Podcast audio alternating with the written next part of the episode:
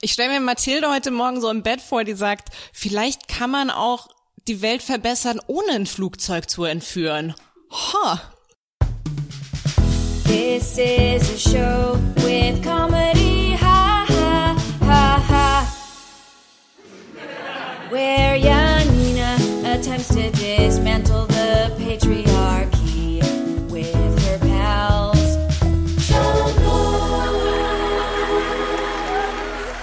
und willkommen zu Schamlos, dem feministischen Comedy-Podcast und Comedy Safe Space in viralen Zeiten.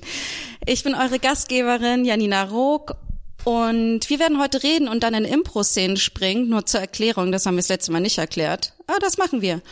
Und neben mir sitzen in sicherem Abstand heute Antonia Bär. Applaus. Au, au, au. Hallo. Und Mathilde Kaiser. Hallo. Hallo. Wie ist eure, wie ist euer Quarantänestatus? Ähm, ich, ich möchte erstmal sehr pingelig sein und sagen, dass wir in Isolation sind und nicht in Quarantäne. Ähm, Also du bist im Klugscheißer-Modus gerade. ich habe Zeit, um über Wortwahl nachzudenken. So geht's mir. Äh, ich bin heute zum ersten Mal seit Gott, ich weiß gar nicht, wie lange Fahrrad gefahren. Ähm, hab direkt nach so zehn Minuten an der kalten Luft äh, ähm, sofort ganz dolle Halsschmerzen bekommen und äh, ähm, musste ganz schwer atmen und habe erstmal äh, eine kleine Angstattacke bekommen, bis mir aufgefallen ist, nein, nein, ich bin einfach nur nicht wirklich fit. Ähm, und unmittelbar danach, ich war ähm, äh, äh, im äh, Ostberliner Teil, auf dem Ostberliner Teil der Sonnenallee unterwegs. Ähm, und äh, ähm, da ist dann eine Person äh, auf den Radweg getreten und hat sich vor mir übergeben. Das war, das war mein Tag heute. Das Schöne ist, Berlin gibt dir immer Gründe, um nicht aus dem Haus zu gehen.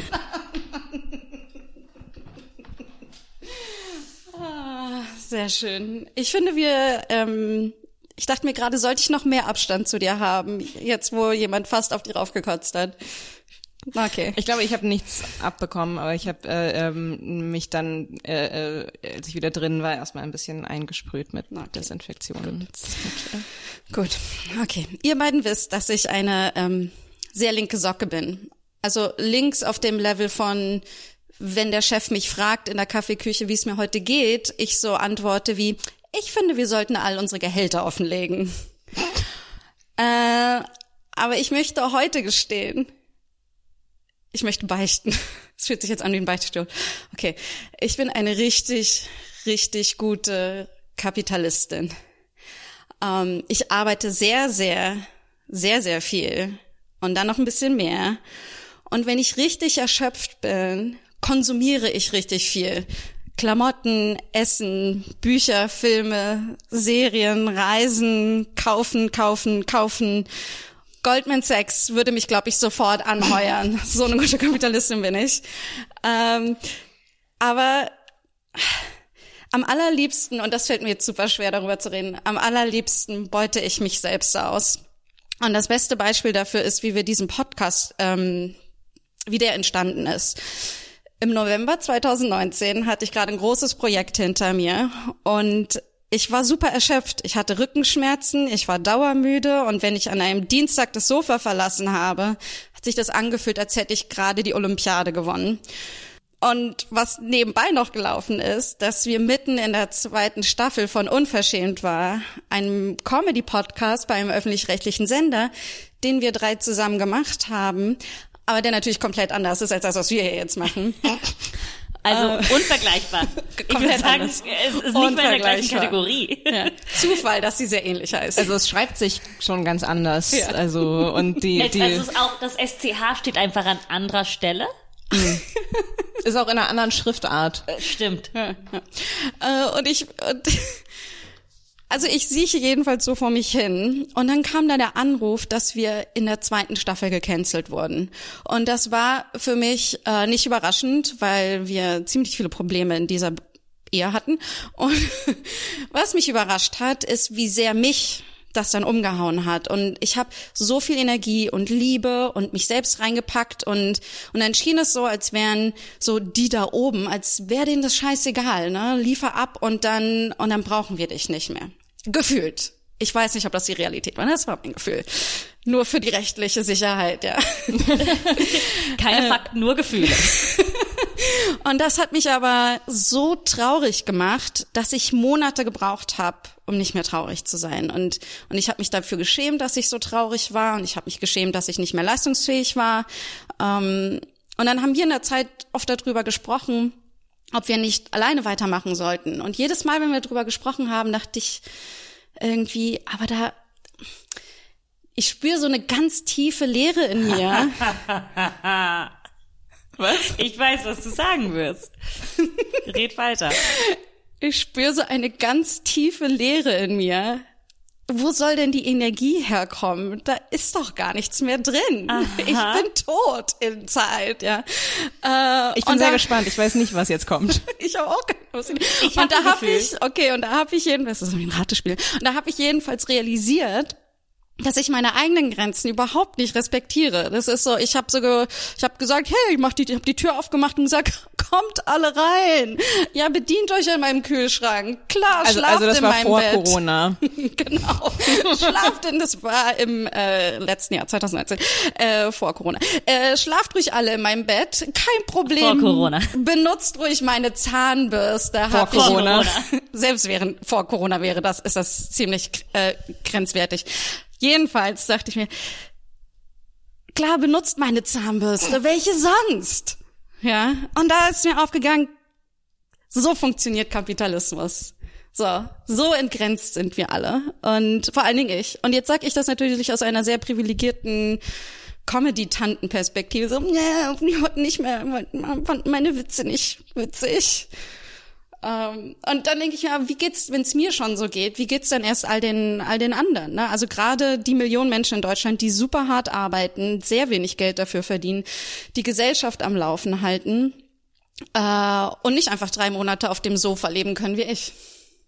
Irgendwie, wie machen die das? Und darum dachte ich mir, diese Scheißstrukturen müssen wir entweder abschaffen oder so ändern, dass wir ein gutes Leben führen können. Und das, äh, das hat mir dann tatsächlich die Energie gegeben, und das ist auch sehr grenzwertig, da müssen wir ein anderes Mal drüber reden, diesen Podcast wieder anzufangen, äh, diesen komplett neuen Podcast anzufangen, andere zu inspirieren, besseres Leben zu führen und groß zu träumen und über so Dinge zu reden und äh, dann in eine Kommune einzuziehen und dann den Leuten beizubringen, wie sie Flugzeuge entführen und Menschen.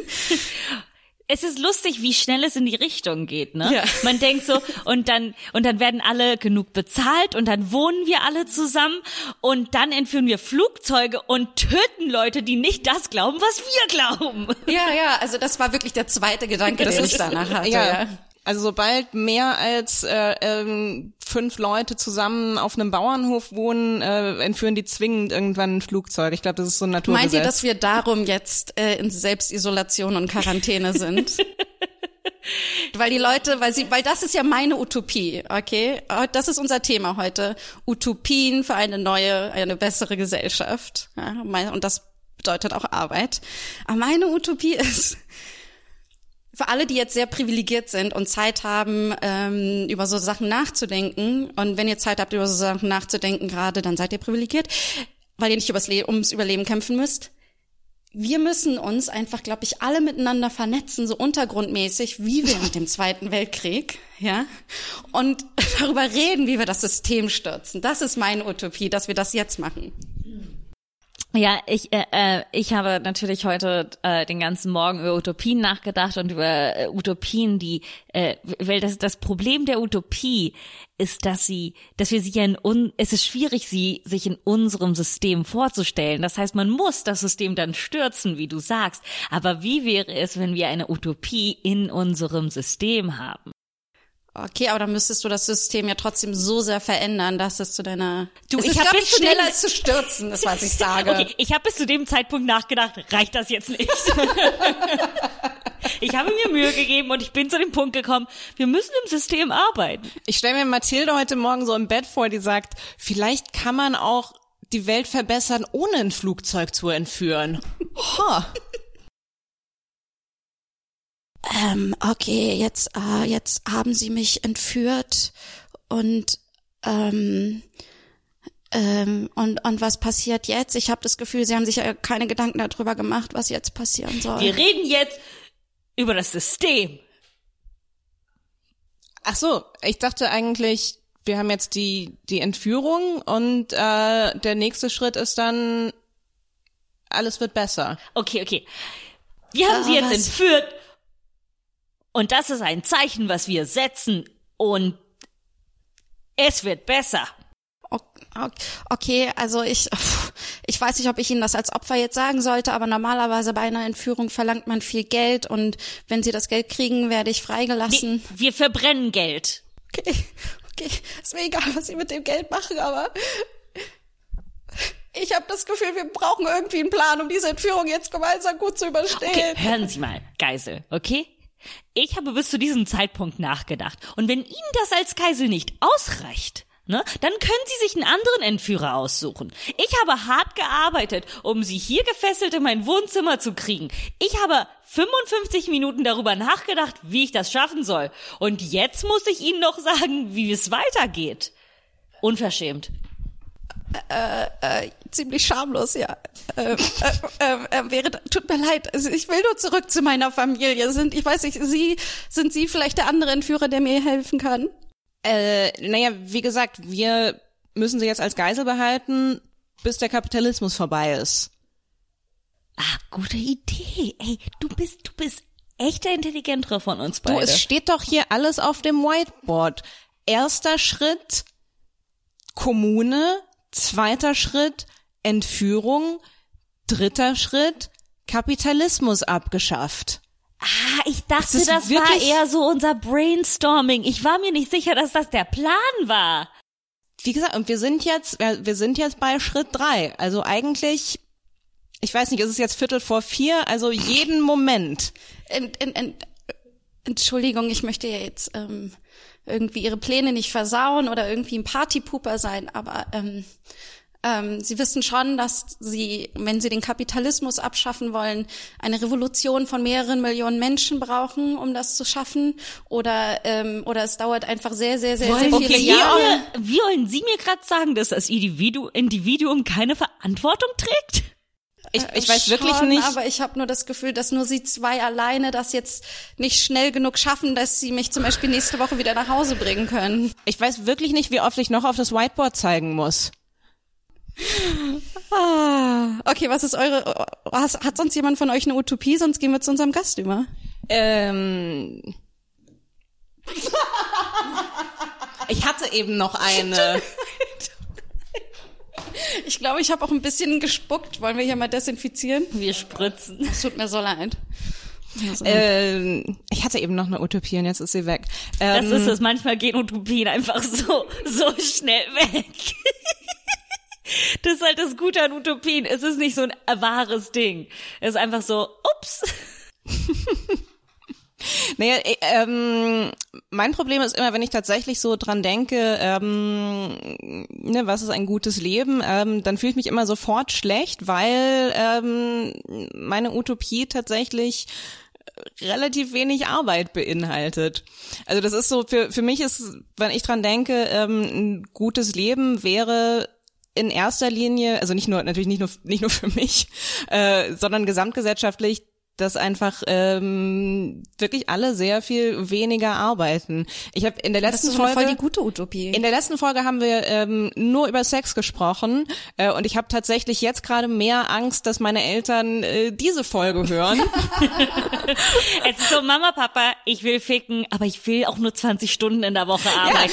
Wie wir enterben Du dich. willst nur 20 Stunden in der Woche arbeiten. äh, äh, also bei mir sitzt das echt äh, so ganz tief, äh, äh, ganz tief drin, dass ich so sage, so, oh Gott, meine, meine Utopie beinhaltet ganz viel Faulheit. Und wenn ich das sage, dann fühle ich mich sofort sehr, sehr schmutzig. Also mein Problem ist, dass ich ähm, äh, im letzten Jahr herausgefunden, also ich wusste immer, dass ich Arbeit liebe, aber mir ist äh, immer mehr äh, wahr geworden, dass ich die Lohnarbeit liebe. Und das ist halt, ich habe dieses gleiche Problem, so dieses sich sehr links fühlen und gleichzeitig das Gefühl, Geld zu verdienen, so zu lieben. Also diese Machtgeilheit finde ich in mir selber ekelhaft. Aber gleichzeitig finde ich, dass jeder das Recht haben sollte, auch weniger arbeiten zu können und zu überleben. Das ist ja, meine aber Utopie. selbst selbst ich habe das ja selbst und dann bin ich sogar so machtgeil auf diese Machtgeilheit, dass äh, ich mich ja, man könnte sagen, okay, ich bin jetzt für acht Stunden machtgeil und dann mache ich morgen erst wieder weiter. Aber äh, dann Ach, machen wir das hier kannst auch 16 12 Stunden. Stunden Macht Die, die, die Macht, die, die, die Machtgeilheit Life Balance finden. Äh, ich, ich finde, das ist ein super Stichwort, um unseren Gast jetzt dazu zu holen. Apropos Machtgeil. Äh, okay, und zwar ist der Rising Star der deutschen Politik, Juso-Chef, stellvertretender Bundesvorsitzender der SPD seit Dezember 2019, also vor Corona, deutscher Doppelgänger von Ben Platt, wie ich finde. Kennt ihr den? Kennst du Das den? ist, jetzt muss Kennt ich den schon wieder den auch? googeln. Schon Okay. wieder jemanden googeln. Okay, ich würde sagen, für alle, die zuhören, guckt euch The Politician auf Netflix an oder Pitch Perfect oder Dear, Ah, äh, Dear Evan Evan Hansen. Ah, großartig. Hier kommt der letzte große Träumer der deutschen Politik, Kevin Kühnert. Hi, grüße euch. Ich freue mich dabei sein zu können. Ja, vielen Dank, dass du so viel Zeit hast. Na klar. Ich dachte erst, du kündigst Robert Habeck an, als die ganzen Begriffe kamen, aber Äh, sollen wir den statt dich einladen? Also du kannst jetzt auch gehen und dann fragen wir den. Ja, nee, ich glaube, es ist schon in Ordnung. Also ich mach das, mach das sehr gerne mit. Der soll mal äh, in Flensburg gerade seine Sachen machen. Also ich höre, dass die Flensburg äh, alternative Comedy-Szene boomt. Absolut. Definitiv. Hauptsächlich dank Robert Habeck. Würdest du denn zustimmen? Ich habe dir ja jetzt so behauptet, du bist der letzte Träumer der deutschen Politik. Würdest du dem zustimmen? Ähm, nee, würde ich nicht zustimmen. Ähm, ich treffe ja relativ viele Leute, die Politik irgendwie auch in Spitzenpositionen machen und es ist ganz erstaunlich, wenn man mit denen auch mal jenseits von Kameras und Mikros redet, wie viel im besten Sinne Träumerei da bei vielen dabei ist, also wie viele sich auch ihre Utopien und Wünsche ähm, bewahrt haben. Jetzt kann man natürlich zu Recht fragen, warum kriegt die Öffentlichkeit davon so wenig mit und warum kommt davon so wenig in der Politik an. Aber ich glaube, es, äh, es fehlt nicht an der Fantasie bei den, bei vielen zumindest, mit denen ich äh, zu tun habe. Und das ist ja erstmal grundsätzlich eine positive Botschaft. Auf, auf jeden Fall. Und trotzdem frage ich mich immer wieder, ich habe eine ganz andere Frage, die die ganze Zeit in meinem Hinterkopf ist. Nimmst du dich auf gerade? Ich habe total Angst, dass du dich nicht aufnimmst. Äh, ich nehme mich auf, jawohl. Tut, tut mir leid, das hätte mir jetzt keine Ruhe gelassen. Ich hätte irgendwie hier gesessen und dann am Ende und dir gar nicht zugehört. Es tut mir leid. Ähm, aber ich frage mich die ganze Zeit, wenn ich mir so die Politik angucke, brauchen wir nicht mehr Politik, die nach Träumen guckt und äh, weniger praktikabel ist? Ja, das glaube ich auch. Und ich glaube, wir kommen jetzt gerade in eine Phase rein, in der das ähm, ganz bald notwendig sein wird. Also ich glaube, wir merken alle jetzt unmittelbar in den Tagen, wo Corona das große Thema ist und wo es wirklich darum geht, den Leuten auf gut Deutsch gesagt den Arsch zu retten. Klar, jetzt ist gerade Exekutive dran. Jetzt muss die Regierung Sachen organisieren, jetzt muss die Verwaltung funktionieren. Aber in ein paar Wochen, wie viele auch immer es sein werden, wird die Debatte darum losgehen, wie die Welt nach Corona eigentlich aussehen wird und was wir gelernt haben aus dieser Phase, wo wir unsere Gesellschaft als verletzlich erlebt haben und wie man diese Verletzlichkeit ähm, auch bekämpfen kann. Und dann wird es darum gehen, wirtschaften wir in Zukunft genauso? Müssen wirklich alle Produkte immer um den halben Erdball transportiert werden, mit allen Nachteilen, die damit zu tun haben? Oder kann man nicht äh, lokaler und auch demokratischer produzieren? Was heißt das, wenn wir Pflegekräfte und andere heute als systemrelevant abfeiern und beklatschen? Haben wir auch noch ein bisschen mehr als Applaus für die Leute im Angebot am Ende? Und äh, wie stimmt, wie passt das mit den Regeln des Marktes? Wie, ja, ich meine, wie wär's denn, wenn wir Ärztinnen und äh, äh, Pflegerinnen nur noch mit Klatschen bezahlen? Das scheint ja jetzt die neue Währung zu sein hier. Ja, wenn ich dann im Supermarkt auch mit Klatschen bezahlen kann, dann ist super, ne? Ist das deine Utopie? Ja, ich glaube, es wird nicht ganz so funktionieren. Ähm, aber ich bin ja, bin ja Fußballfan, insofern bin ich Klatschen gewohnt. Also ich würde in dieser Welt sehr gut funktionieren können.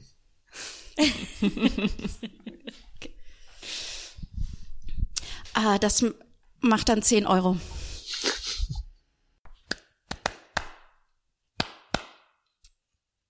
Ähm, waren Sie sich sicher, dass es 10 Klatscher waren? Ähm, Entschuldigung, ich, ich dachte, äh, es gab Rabatt auf die Sch Steckrüben. Okay, jetzt habe ich ein bisschen Problem. Ich kann jetzt nicht mehr nachvollziehen, wie oft Sie tatsächlich geklatscht haben. Hören Sie, es tut mir, es tut mir einfach so leid. Ähm, mein Arbeitgeber hat, hat uns wieder ein paar Klatscher gestrichen. Äh, Entschuldigung, ähm, ich habe das gerade mitbekommen und wenn sie nichts ausmacht, ich ich zahle gerne äh, die restlichen Klatscher. Okay, Oh, das ist, das ist sehr, sehr nett von Ihnen. Wissen Sie, es ist einfach so hart, mit zwei Kindern genug Klatscher im Monat zu haben. und die Energie in den Händen zu haben, ne? Überhaupt noch klatschen zu können. Ja, also meine Hände sind blutig. Ähm, also ich glaube, da haben vier Klatscher gefehlt. Ich bin mir gerade nicht mehr sicher, Okay. aber vier wären es auf jeden Fall. Okay.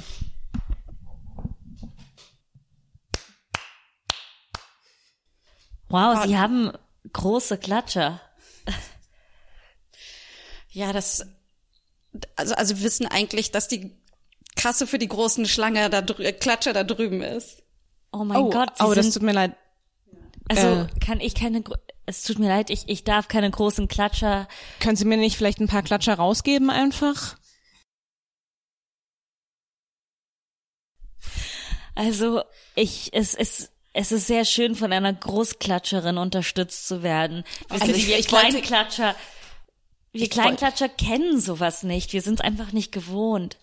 Ich wollte jetzt auch nicht angeben, also das, ähm, ich bin mir da auch meiner Privilegien äh, bewusst. Also ich bin schon mit äh, relativ großen Händen auf die Welt gekommen und ähm, also das, äh, ähm, ich wollte sie jetzt da nicht in Verlegenheit bringen. Das tut mir schon leid. Okay, Wissen Sie, ich komme aus einer langen Linie von kleinen Händen. Also meine Mutter hatte kleine Hände und, und ihre Mutter hatte kleine Hände. Also einmal haben sie, ähm, also meine Urgroßmutter hatte einen Mann mit großen Händen geheiratet, aber er hat sie dann verlassen und die Finger abgeschnitten. Was? Das ist die traurigste Geschichte, die ich jemals gehört habe.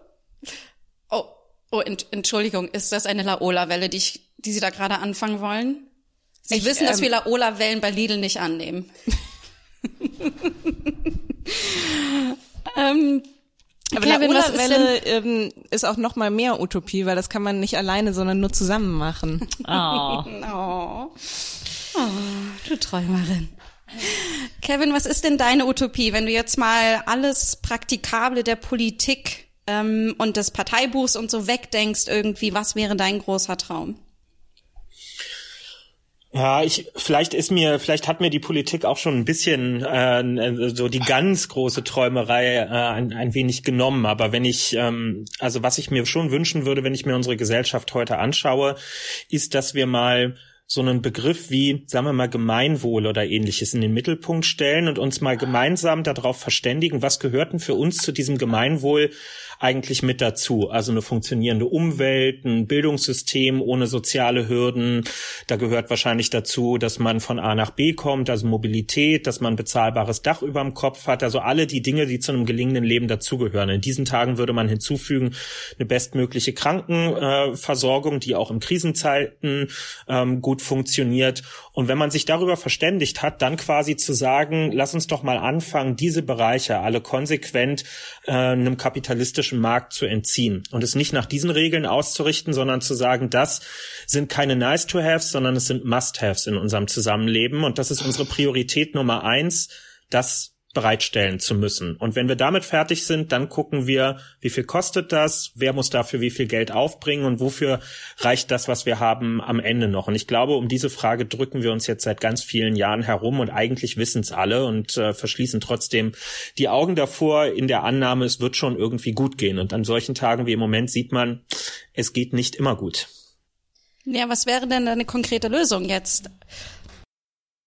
Na, wenn wir ja durch die, durch die einzelnen Bereiche durchgehen, also im Gesundheitswesen, das ist einfach zu einer Ware gemacht worden in den letzten Jahren. Es gab mal Zeiten, da hatten Krankenhäuser in Deutschland ein Verbot, Gewinne machen zu dürfen. Das heißt, wenn die Gewinne gemacht haben, ist denen das Geld am Ende weggenommen worden, weil man keinen Anreiz schaffen wollte, ähm, dass Geld mit der Gesundheit von Menschen verdient wird. Und irgendwann ist das umgedreht worden. Krankenhäuser werden mittlerweile mit sogenannten Fallpauschalen finanziert. Das heißt, es wird nicht mehr geguckt, wie geht's dem einzelnen Patienten, wie lange braucht er, wie ist sein Genesungsprozess, sondern es wird letztlich gesagt, es gibt hier eine Blinddarm-OP oder ein Schädel-Hirntrauma. Das wird mit einer Summe X vergütet und die Krankenhäuser haben Interesse daran, dass die Leute möglichst schnell raus sind, damit jemand Neues kommt und neu abgerechnet werden kann. Das ist nicht die Gemeinheit der Krankenhäuser, sondern dieses System will es so. Und dann erkennt man natürlich schnell, warum Pflegekräfte so schlecht bezahlt werden. Denn Pflegekräfte nehmen keine OPs vor und sorgen damit auch nicht dafür, dass diese notwendigen Einnahmen reinkommen, sondern Pflegekräfte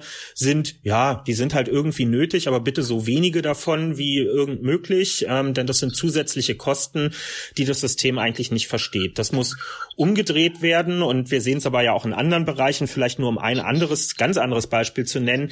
Ähm, wir haben jetzt Homeschooling im Moment, Schülerinnen und Schüler sitzen zu Hause und der Unterricht findet übers Netz statt hat. Und das scheitert bei vielen einfach schon daran, dass zu Hause gar nicht für jedes Familienmitglied, oh Wunder, ein digitales Endgerät vorhanden ist. Wenn Mama und Papa vielleicht auch gleichzeitig noch im Homeoffice sind und dann sitzen da ein, zwei, drei Kinder, die auch noch Unterricht machen müssen, wie sieht denn das dann aus? Dann vielleicht noch auf dem Land, wo es kein stabiles Internet und ähnliches gibt. Also da werden soziale Unterschiede manifestiert, weil wir kein Recht darauf haben, äh, beispielsweise, dass eben alle so ein Gerät zu Hause haben, aus purer Knauserigkeit heraus. Das werden wir uns, glaube ich, in Zukunft nicht mehr leisten äh, können. Und äh, wenn man was Positives aus der Situation ziehen will, dann vermutlich das. Mhm. Und stellen, wir stellen uns jetzt mal vor, es ist das Jahr 2021 oder 22, Corona ist gerade hinter uns. Was wäre denn zum Beispiel ein Gesetz, was du super gerne sehen würdest?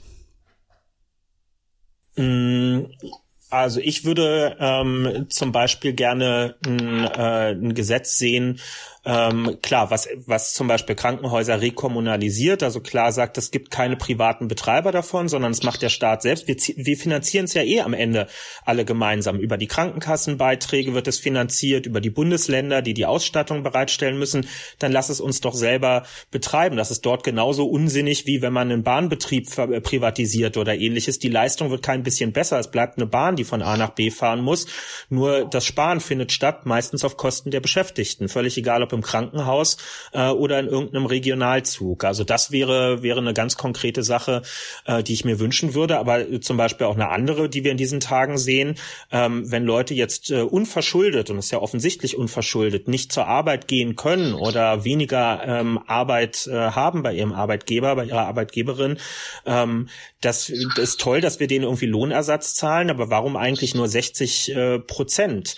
Ähm, Leute, die in Unternehmen arbeiten, wo es einen Tarifvertrag gibt, also auch starke Gewerkschaften, die haben häufig 90 oder wenn man sich VW beispielsweise anguckt, 100 Prozent, weil das mal ausgehandelt wurde. Da wird das äh, aufgestockt. Andere, die keinen Tarifvertrag haben, weil sich die Arbeitgeber aus der Verantwortung geschlichen haben, die stehen jetzt mit äh, von ihrem eh schon geringen Gehalt mit 60 Prozent da. Und das heißt für viele Leute Grundsicherung oder Wohngeld beantragen. Das ist eigentlich äh, kein Zustand, weil wir wieder den ärmeren Teil der Bevölkerung äh, unterbuttern. Und ähm, das ist wahrscheinlich eine schwierige Frage. Äh, was meinst du, hält uns gesellschaftlich davon ab, äh, diese Ziele zu erreichen? Ähm, ich nehme es jetzt gerade in diesen Tagen so wahr, die Leute gucken natürlich viel ins Ausland, weil wir es ja mit einer globalen Entwicklung zu tun haben. Und natürlich, wenn man heute ins Ausland guckt, ob nach Italien oder auch in die USA in diesen Zeiten, dann sieht man Gesundheitssysteme und Gesellschaften, die noch viel, viel mehr unter Druck stehen, als das bei uns in Deutschland gerade der Fall ist. Und viele neigen dazu, daraus den, wie ich finde, falschen Rückschluss zu ziehen, dass bei uns eigentlich alles optimal läuft ähm, und anderswo die Leute zu blöd sind, eine solidarische Gesellschaft auf, aufzubauen. Jetzt gibt's ganz viel bestimmt zu sagen über die, die Privatisierung des Gesundheitssystems in den USA, aber das heißt noch lange nicht, dass es bei uns gut läuft. Und das kommentieren ja vor allem auch viele Leute, die eine eher privilegierte Stellung auch innerhalb unserer Gesellschaft haben, ähm, die sich auch Zusatzleistungen im Gesundheitswesen äh, leisten können, die Homeoffice vielleicht eher aus einer Vierzimmer Altbauwohnung mit Stuck an der Decke wahrnehmen und nicht äh, zu viert in einer zweieinhalb Zimmerwohnung, wo man sich auch ganz schön schnell auf die Nerven äh, gehen kann. Also ich glaube, was unserer Gesellschaft und auch vielen einzelnen Menschen verloren geht, ist der Blick dafür, dass die eigene Lebensrealität nicht die der Mehrheitsbevölkerung Bevölkerung ist, sondern dass es auch in unserem Land Armut und Benachteiligung gibt und das, um es ganz äh, ganz deutlich zu machen, äh, die Parole, wir bleiben jetzt alle zu Hause, ja schon dort an ihre Grenzen stößt, wo Menschen kein Zuhause haben und zu Zehntausenden auch in unserem Land auf der Straße ähm, leben. Also wenn uns das nicht zum Handeln herausfordert, dann weiß ich nicht, was noch kommen muss. Gar, gar, gar, Garçon, Garçon, Garçon, äh, äh, Ja. Äh, bring mir noch mm, ein paar Weintrauben, ein bisschen Kaviar. Ach Mensch, haben wir das hier alles gut geregelt. Unser Land ist einfach perfekt, oder? Also ich find's wunderschön. Wie geht's dir? Äh, also es, es, es geht. Ich meine, ich habe ja noch diesen. Ja, es geht, es geht einfach, oder? Es geht voran. gut, also ich habe jetzt äh, also eben hier diesen diesen Kellnerjob Oh und nein! Oh, meine schöne goldene Porzellanpuppe. Sie ist ein bisschen dreckig, Garçon. ähm, ich soll die die Porzellanpuppe äh, zaubern. Okay. Ist es nicht schrecklich, wie schlimm alle anderen sind und wie gut wir sind? Ähm, ja. Ich, ähm, ich habe das Gefühl, sie wollen von mir eigentlich die ganze Zeit nur Bestätigung dafür haben und ich, ich, bestätige es auch. Es ist hier Okay. ein gutes Leben. Also es ist so schön wie wie geregelt und und wissen Sie die Sonne und die Fenster und die hohen Decken und ach der weiche Teppich. es ist eigentlich relativ egal, was ich sage, oder? Ich glaube, ich könnte jetzt egal was sagen. Äh, äh, sie hören mir nicht wirklich zu, oder? En, äh, en, Entschuldigung, ich möchte das sehr tiefsinnige Gespräch nicht stören, aber ich habe jetzt den Westflügel des Schlosses äh, sauber gemacht Oh. und ähm, das hat wirklich sehr lange gedauert und ich wollte einfach fragen, ob ich vielleicht ähm, ob ich vielleicht nach Hause gehen kann und noch ein Ach, bisschen Hause. Pause. Ist es nicht schön? Wir haben ja alle ein Zuhause.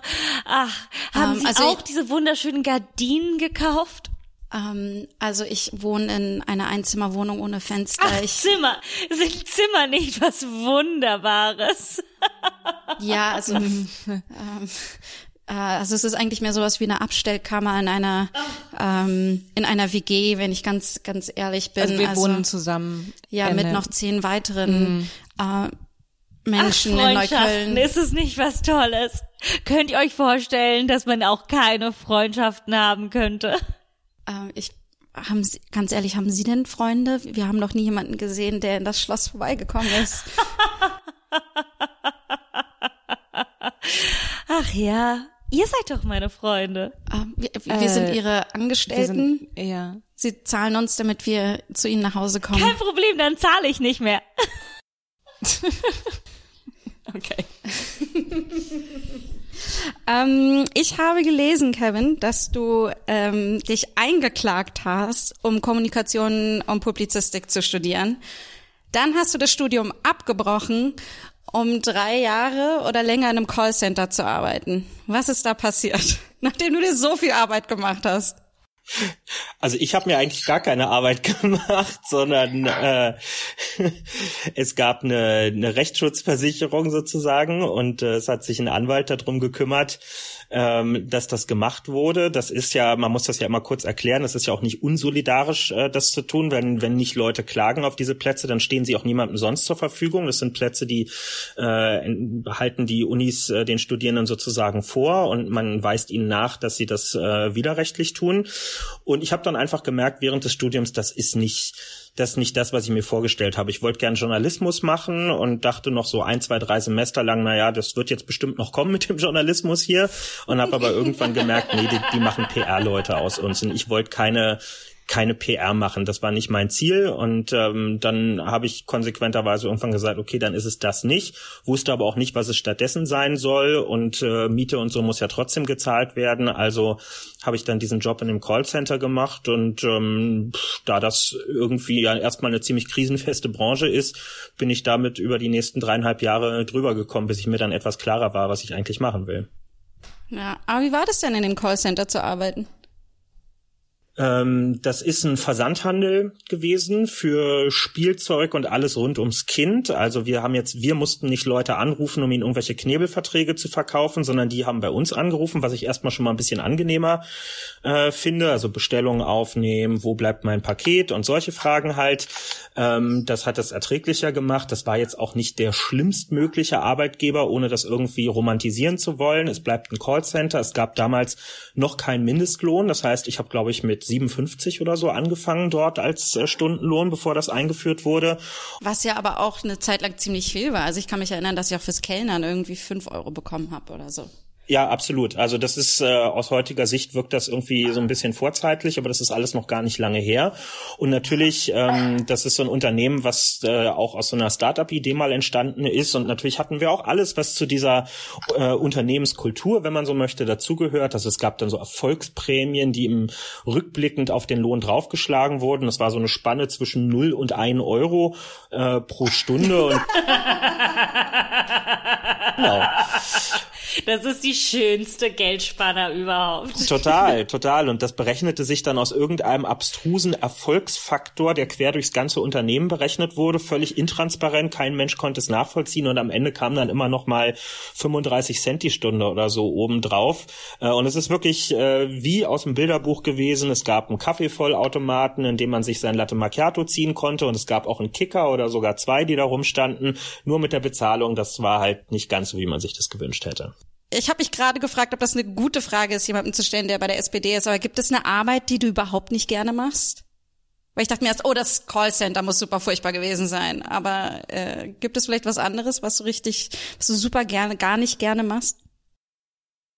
Ähm, also wenn ich jetzt mal in den Bereich von Reproduktionsarbeit sozusagen reingehe, dann äh, dann ist es jetzt ganz lange Geschirrspülen äh, gewesen. Wir haben uns, äh, wir haben jetzt in der WG die Corona-Pause mal dazu genutzt, uns nach fast siebeneinhalb Jahren einen Geschirrspüler zuzulegen und das ist eine saugute Investition gewesen, das kann ich jetzt schon sagen. Ähm, also das, das sind wirklich so Sachen, die mir auf den Keks gehen, weil meistens, wenn ich nach Hause komme, war der Tag irgendwie äh, lang und wenn dann dann noch so so Arbeitsberge warten und zwar literally Berge, die ja auch, die ja einfach permanent präsent sind. Man muss ja nur in die Küche gehen, um sich einen Joko zu holen und man sieht das Elend dann die ganze Zeit. Oh, ich habe so einen großen Berg in meiner Küche. Ja, genau. Also das ist, äh, das ist, äh, ähm, wir vergessen, dass das auch Arbeit ist, äh, die man investiert auch in seinen Tag.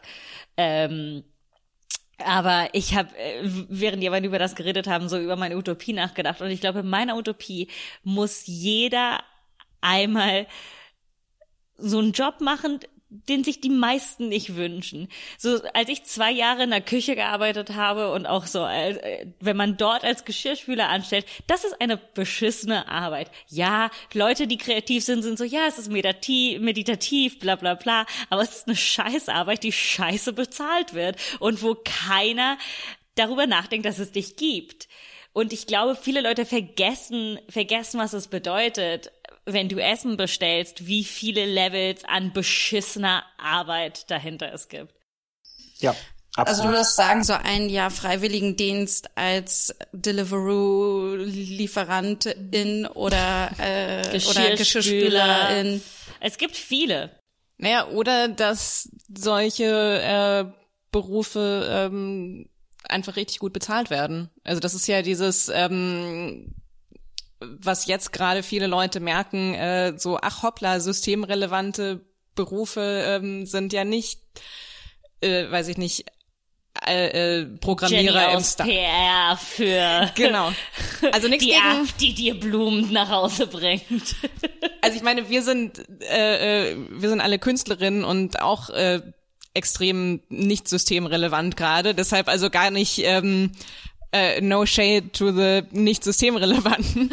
ähm, aber aber eben das, was das, was jetzt gerade äh, systemrelevant ist, sind teilweise die absolut beschissens bezahlten Absolut. Jobs und ähm, da bin ich ehrlich gesagt äh, ein bisschen zu zynisch, um da viel Hoffnung zu haben, dass die Corona-Krise daran so viel ändert. Also eben a- außer Applaus. Hättest du da eine Lösung? Du sitzt doch, du sitzt doch an der Quelle. Na, ich glaube schon erstmal auch, dass es ganz viel mit Bezahlung äh, zu tun hat. Der, die Tätigkeit als solche wird nicht unbedingt besser, äh, wenn sie besser bezahlt wird. Aber es gibt auch sehr gut bezahlte Jobs, die machen auch nicht jeden Tag Spaß. Es geht ja letztlich darum, was ist im, im Wortsinn meine Entschädigung, die ich auch äh, für die Arbeit kriege, ähm, die zu leisten ist. Und das ist dann eben die doppelte Bestrafung, wenn der Job schon keinen großen Spaß macht oder auch einfach körperlich mühsam ist und dann noch so wenig äh, am Ende dabei rumkommt. Ich bin immer so ein bisschen vorsichtig vorsichtig damit, äh, nur das dann, also hab, habt ihr jetzt nicht gemacht, aber nur das so als harte Arbeit anzusehen, weil ich natürlich gerade in der Politik häufig erlebe, ähm, dass, dass einem dann quasi so vorgeworfen wird, habt ihr denn auch mal richtig gearbeitet? Und ich gucke mir irgendwie unsere Tagespläne an und wie voll unsere Wochen sind und denke mir so, ey, wir können gerne mal eine Woche tauschen, du wirst dich wundern, äh, wie anstrengend das ist. Und ich will gar nicht jammern, weil ich habe es mir ausgesucht und es macht mir totalen Spaß. Ähm, und gleichzeitig, ähm, ja, weiß ich natürlich trotzdem, dass es irgendwie auch eine privilegierte Sache ist. Also es geht schon auch um Bezahlung, weil Bezahlung Unabhängigkeit in, in einem kapitalistischen System und, und gewisse Freiheiten ähm, verschafft, nämlich zum Beispiel auch die Freiheit, irgendwann zu sagen, ich mache das jetzt nicht mehr, weil ich kann mich auch ein Jahr rausziehen, wenn ich vielleicht mal ein paar Rücklagen habe oder wenn ich Arbeitslosengeld 1 kriege äh, und ich muss mich nicht bis zum hinterletzten ähm, ausbeuten lassen. Aber das geht halt schwer mit 9,35 Euro Mindestlohn, der sicherlich ähm, zu niedrig ist.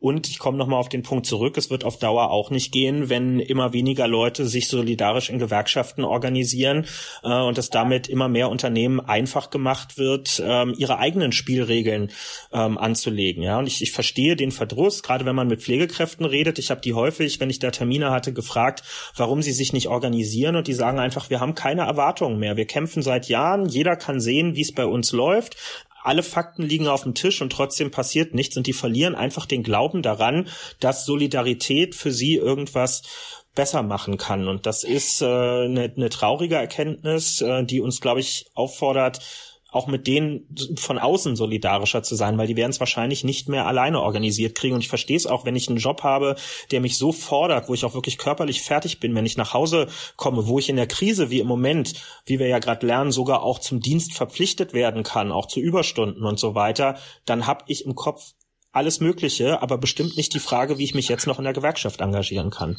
Genau, vor allen Dingen, weil dann Gewerkschaftsarbeit ja auch nicht von sich funktioniert. ist so, hey, organisiert euch. Dann denken wir mal darüber nach. Ähm, ich ich meine, ich kann es auch jetzt als ähm, auch freiberufliche Autorin und Journalistin. Ich bin zwar bei Verdi ähm, Mitglied, aber gerade wenn man sich anguckt, es gibt so viele kleine Produktionsfirmen, die unabhängig sind, die so einen Druck haben, selbst für öffentlich-rechtliche so billig zu produzieren, oh. dass ganz oft man ist, oh, ich bin ja dankbar, dass ich überhaupt Fernsehen machen darf. Irgendwie, ich möchte nicht auch noch jammern, dass ich auch noch ausreichend dafür bezahlt werden möchte. Und es ist auch oft das Argument, es warten 200 andere Leute, die deinen Job machen wollen. Was auch die Kehrseite ist von diesem äh, diesem harte Arbeit Paradigma, also dieses, ähm, wenn du einen Job hast, der dir Spaß macht und ähm, den du dir gewünscht hast, dann ist es ja unverschämt, wenn du überhaupt noch Bezahlung äh, dafür forderst. Also das habe ich ähm, mittlerweile auch teilweise von von links verortet, verorteten Leuten gehört. Also dieses so, ja, also äh, geistiges Eigentum gehört komplett abgeschafft, weil äh, ja, da hatte mal jemand eine Idee und hat was geschrieben, aber warum soll man äh, dem jetzt dafür Geld zahlen, weil er da hobbymäßig sich betätigt hat? Und ähm, also wie gesagt, ich, ich fühle mich äh, äh, ich bin da auch wieder sehr schuldbelastet zu sagen, ähm, nee, aber ich leiste was. Äh, äh ich habe einen ganz tollen Sketch für TikTok geschrieben. Ich, ich gut, ich bin gut versprochen, versprochen. Bitte, bitte, ja, das ist bitte, so, bitte, ich möchte Brot. Bitte, ist okay. Ja. naja, wie gesagt, aber das ist so. Also ich finde es teilweise ein bisschen ähm, spüre ich da bei mir selber so eine Spannung, das eben beides im Blick zu behalten. Eben dieses, wer also Stichwort systemrelevant, wer hält die Gesellschaft am Laufen, aber wer verdient vielleicht trotzdem äh, Geld für seine Arbeit zu erhalten, auch wenn er nicht buchstäblich Leben rettet. Äh, Kevin, äh, du hast es eben schon mal angedeutet, wie anstrengend politische Arbeit äh, auch ist oft. Ähm, und ich habe mich gefragt, gab, wann war denn für dich der letzte Moment, wo du dachtest, ich bin jetzt kurz davor ausgebrannt zu sein, ich bin jetzt ausgebrannt, ich weiß nicht, wie es weitergeht. Mm, Ich weiß nicht, ich bin nicht, ich glaube, ich bin nicht so anfällig für solche Momente, weil ich das jetzt zu lang mache, um, um einfach zu wissen, es sind halt immer Wellenbewegungen. Aber wenn ich zum Beispiel ans Ende des letzten Jahres denke, da war es dann wirklich so diese Weihnachtspause. Also ich, ich merke, ich stelle bei mir fest, ich bin überhaupt kein christlicher Mensch oder so und mir äh, bringen jetzt emotional diese ganzen Feiertage und Festivitäten relativ wenig. Aber ich bin Ende 2019 wirklich das erste Mal zutiefst dankbar gewesen, dass wir diese Rituale in unserer Gesellschaft äh, drin haben und das einfach gesellschaftlich akzeptiert ist, dass mal drei, vier, fünf Tage am Stück Sendepause ist, weil ich mit dem Jahr einfach durch war. Wir hatten Ende November war Juso-Bundeskongress, also unser Juso-Parteitag sozusagen, wo ich wiedergewählt wurde. Zwei Wochen später SPD-Parteitag, wo ich gewählt wurde. Das heißt immer vorher Hochstressphase, ganz viel Medienarbeit, ganz wenig Schlaf, Sitzung bis tief in die Nacht. Und das ist irgendwann kommt dann einfach der Punkt, wo du auch sagen musst, nee, jetzt, jetzt macht der Körper auch mal zu und der Kopf ist dicht und ich will jetzt einfach mal fünf Tage nur zu Hause sein und mich nicht rechtfertigen müssen für irgendwas, Decke über den Kopf. Äh, und wenn ich keinen Bock habe, morgens zu duschen, dann gehe ich halt nicht duschen und das interessiert auch keine Sau. Äh, basically, was wir jetzt gerade alle machen. okay. Hey, ähm, Janina. Ja, äh, ich weiß, du hast gerade ein paar Te freie Tage und so. Ähm, ich find's auch schön, dass du dich ausruhst. Es ist nur der Geruch ähm, wird langsam ein bisschen kompliziert für uns. Okay, aber woher soll ich wissen, dass ich nicht gearbeitet habe, wenn ich nicht super doll stinke? Ähm, genau. Das war halt unsere Angst als WG, dass das deine Einstellung ist. Ähm, das Ding ist, du kannst nicht arbeiten, aber dich gleichzeitig waschen. Ich weiß, dass ich mich waschen kann, aber es ist so schwer zu messen, wie ausgeruht man ist. Und ich habe das Gefühl, wenn ich nicht dusche und je mehr ich stinke, desto mehr weiß ich, an welchem Grad meiner Heilung ich gerade bin. Klar, es ist halt nur für uns problematisch, da du dir deine ganzen Ferientage in einem Stück genommen hast. Mhm, Ich weiß, alle sechs Wochen, ja. Und wir sind an Tag drei. Und wir haben Tränen in den Augen, wenn wir in dein Zimmer kommen. Okay, dann kommt einfach nicht in mein Zimmer. Äh, naja, aber du verlässt ja manchmal dein Zimmer und dann äh, bist du in der Küche, während äh, wir was essen wollen. Okay, tut mir Die leid, Katze ich habe ist gerade gestorben. Ich Janina, hab, die Katze ist gestorben. Okay, ähm, ich habe das Gefühl, dass ihr äh, verkackte Kapitalisten seid, die nicht wollen, dass ich mich ausruhe. Ich ja, finde- nur ich weil finde- ihr da drin gefangen seid, heißt das noch lange nicht, dass ich das sein muss. Äh, Frau Ruck, ähm, ich weiß, wir haben ganz am Anfang bei Ihrer Einstellung gesagt, ähm, wir sind hier ein sehr entspanntes Büro. Wir wollen, äh, äh, dass Sie sich hier wie zu Hause fühlen, dass Sie auch nicht die ganze Zeit nur leisten müssen, dass Zeit für Pausen sind. Ähm, wir wussten nicht, dass Pause machen für Sie bedeutet, dass Sie äh, mit der Hygiene nachlassen. Also ich weiß nicht genau, wie sie es schaffen, innerhalb von einer Stunde Mittagspause solchen Körpergeruch aufzubauen. Aber ich weiß, das ist sehr beeindruckend, aber ich habe jahrelang hart trainiert, dass mein Körper so schnell wie möglich Schweiß ausdünstet ähm, und dass möglichst viele Bakterien zurückbleiben, die diesen Geruch verursachen. Das ähm, vielen Dank. Normalerweise fällt das niemandem auf. Ähm, Das das war war wirklich. Ganz kurz, das war nicht als Lob gemeint. Also wie gesagt, wenn wir sagen, Pausen sind wichtig, wir haben hier diesen diesen Nap-Raum, wo sie sich in die Hängematte legen können. Ja, Ähm, da, da, da, da habe ich gerade drin gelegen. Es war super. Oh Ja. mein Gott, geht nicht in den Nerbraum, geht nicht in den Nerbraum. Okay. äh, wie, ähm, ich bin total begeistert, dass du dich gut abgrenzen kannst. Wie machst du das denn aber? Hast du einen Tipp für uns? Kevin? Sorry, könnt ihr das nochmal sagen? Ich hab, war hier gerade kurz auf, hatte kurz den Ton zu viel weggemacht. Also jetzt kommt die Comedy, da höre ich nicht mehr zu. äh, äh, meine Frage war, ähm, du meintest eben gerade, dass du dich total gut abgrenzen kannst. Wie machst du das? Außer weihnachtlichem Ritual, weil du kannst ja nicht einmal im Monat Weihnachten feiern. Also es wäre schön, aber noch nicht. Nee, ich ähm, also ich bin ja, ich bin ja in so einem Grenzbereich quasi auch politisch äh, unterwegs. Ich bin ja kein Bundestagsabgeordneter oder sowas. Insofern äh, ist meine meine Arbeit auch weniger so ritualisiert, sondern ich bin relativ frei in dem, was ich mache und wie ich es mache. Ähm, das sorgt vielleicht bei mir für weniger Frustration, als es manchmal bei anderen in der politischen Arbeit der Fall ist, weil ich kann mir ein bisschen die Themen, die mich jetzt auch beschäftigen, die kann ich mir dann auch immer vornehmen.